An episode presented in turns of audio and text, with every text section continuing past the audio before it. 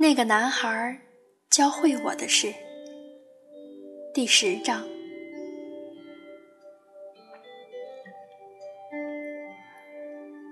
我很少跟别人提到我的爸爸，说出去可能没人相信。我跟我爸爸上一次见面是我结婚前，我问他要不要来参加婚礼，他不好意思的搓搓手说。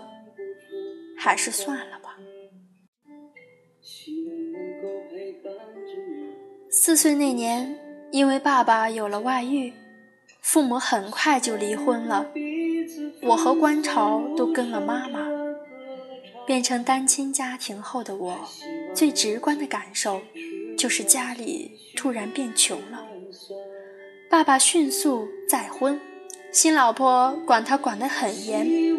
法院判给的生活费是每个月八十五块，他就真的每个月只给我们八十五块。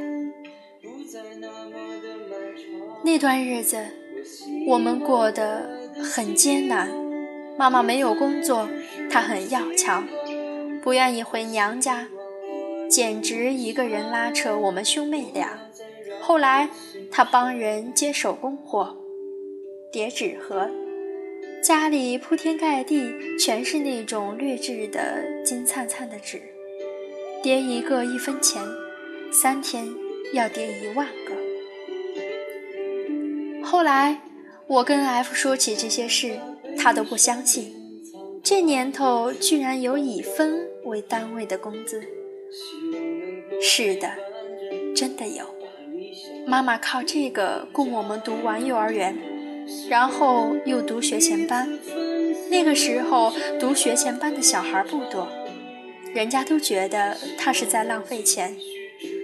他说：“再苦也要读，他的孩子不能比别人差。”也是从那时候起，我的性格变了很多，从一个没心没肺的熊孩子，变成了畏首畏尾的自卑狂。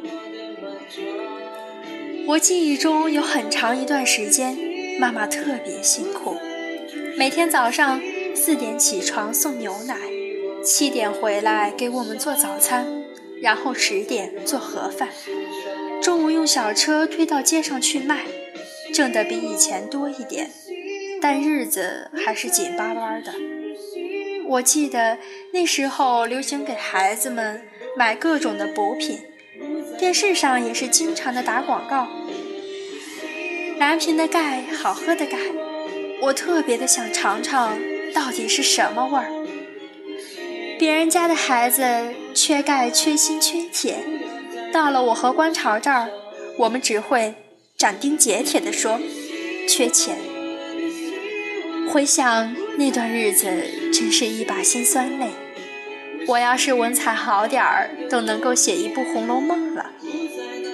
所以，我曾经很坚决地认为，我和 F 不能在一起，是因为成长的环境相差的太多了。他是小王子，生活里没有一丝阴影，像太阳一样充满能量；而我自卑、拧巴。脆弱，被阳光一照就缩回去了。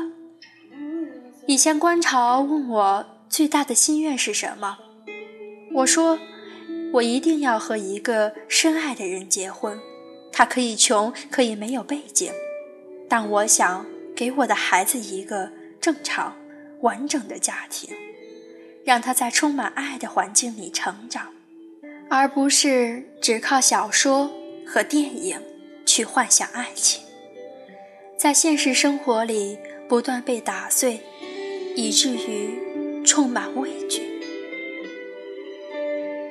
因为父母失败的婚姻，有很长一段时间，我不相信世界上真的有一生一世一双人的爱情。后来，F 给我讲了一件事：小时候，他问爸爸自己是怎么来的。爸爸没有像其他大人那样搪塞说：“从垃圾堆里捡来的，或者从胳肢窝里掉下来的，而是说你是天上的天使，上帝觉得妈妈是这个世界上最美的女人，所以派你来保护她。那么你呢？小 F 问。等你长大了，就会离开他。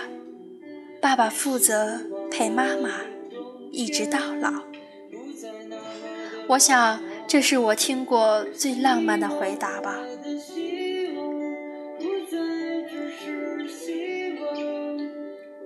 几年前，《疯狂原始人》的电影上映的时候，我跟 F 去看，其中有一幕，爸爸为了保护家人。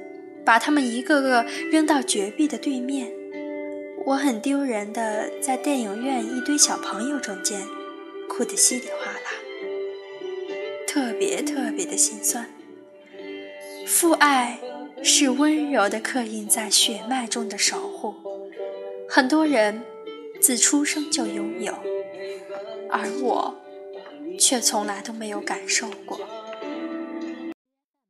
出来的时候。他抱了抱我，什么都没有说，但我能感觉到那个拥抱的温度，它是温暖的，包含着理解和爱。十几岁的时候，我幼稚的以为不会爱上任何人，我不确定自己有爱的能力，但是他告诉我，爱是人类与生俱来的天赋。根植于每个人的生命之中，无论周围的土壤怎样贫瘠，它都不会消失。只要有人去呼唤它，它就一定在。亲爱的听众朋友们，这一章的故事它很短，但是它同样很温暖。你喜欢乔伊和 F 君的故事吗？欢迎你订阅赛宝仪，打开专辑一栏就可以收听关于他们的故事。好了，本期节目的故事到这里就要讲完了。亲爱的听众朋友们，祝你们有美好的一天。同时，我希望你们的希望不再只是希望。这个呢是一句寄语，也是本期节目的背景音乐。我们下期再见。